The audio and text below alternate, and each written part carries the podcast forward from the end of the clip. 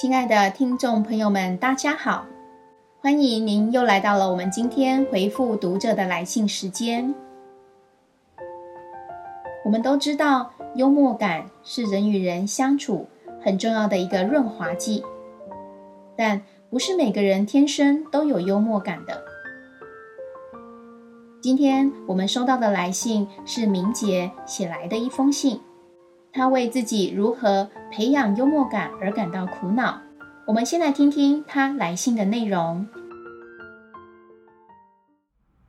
艾丽姐好，有件困扰的事情一直憋在我心里很久了，就是每次我跟朋友在一起的时候，总是不知道该谈些什么。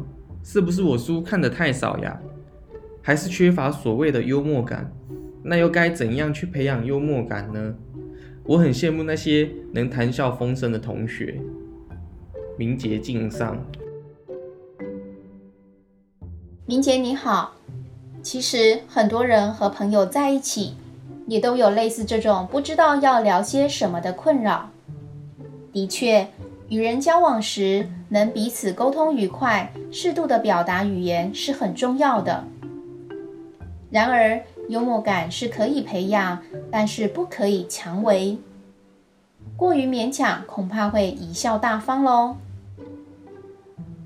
其实话说的动不动听并不重要，艾丽觉得发自内心的、真诚的、关怀的话语，才真正容易感动人心哦。但是千万不要爱在心里，口难开。有魅力的人，其实共同点都是能用轻松的方式化解一般的烦恼，并且也愿意把心里的话坦白的说出来。因此，我们可以学习适度的放松自己，不要怕开口。此外，所谓话不投机三句多，只要用心，我们可以在和朋友聊天的话题中。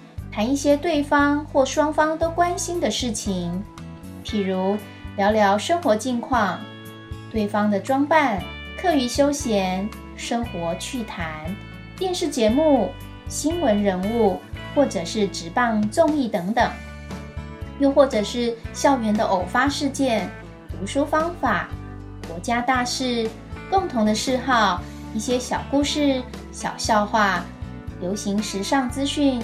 或者是科学新知，甚至自己阅读的报章、杂志、书籍，都可以提出来和朋友一起分享讨论。只要不是尖酸刻薄、恶意讽刺，背后道人长短的都好。其实你会发现，可以谈的话题还是很多的哦。那么幽默感要怎么培养呢？首先啊。你要有乐观、开朗、豁达的人生态度，能以宽广包容的心去看万事万物的光明面，去欣赏它的美好。然后你要多读、多看、多听、多充实见闻，收集相关的幽默资料，观察别人在什么时机适度的表达自己的幽默。这些啊，都可增长自己的幽默功力。不过，千万要记得，幽默绝对不是嘲讽、挖苦，或者是揭人疮疤。如果因为个人的幽默而把快乐建立在伤害别人的身上，那绝不是幽默本身的精神。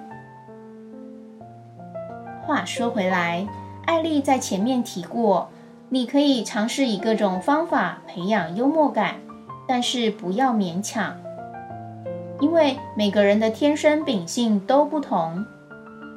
有人天生乐观，有人总是忧郁，有人直率，有人内敛，等等，不一而足。为了幽默而幽默，其实你会发现，那也许不是真正的自己。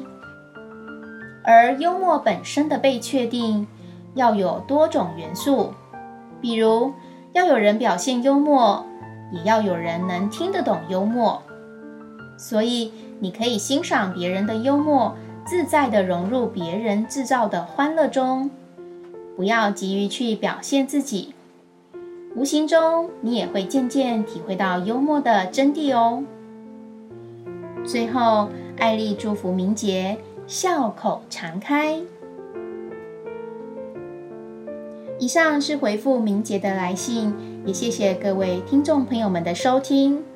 如果您有任何情感或人际关系方面的困扰，也欢迎您来信。来信的信箱是 use at apptime 点 com。谢谢您的收听。